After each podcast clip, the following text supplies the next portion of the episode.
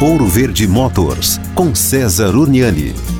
Bom, e seja qual for a estrada, né, que você vai enfrentar aí nas suas férias, provavelmente você vai pegar piso liso, piso esburacado, às vezes até o próprio fora de estrada, né, o off-road. E aí a suspensão tem que estar tá em dia, os amortecedores, né, ter certeza ali que o guarda-pó, né, não está expondo a haste do amortecedor, aonde se ocorrer sujidade nessa haste, ele acaba danificando ali o retentor do amortecedor assim como várias buchas que você tem ali na suspensão, articulações e pivô. Tenha a certeza de que a suspensão está em dia. Quando você olha para o pneu do carro, por exemplo, ele já vai te dar ali um indicativo se houver um desgaste irregular, por exemplo, de que a sua suspensão não tá lá aquelas coisas, entendeu? O volante puxando um pouco a direção ou trepidando. Então, fique atento aí à suspensão do seu carro, porque a dica que virá para amanhã vai ser alinhamento e balanceamento. Valeu!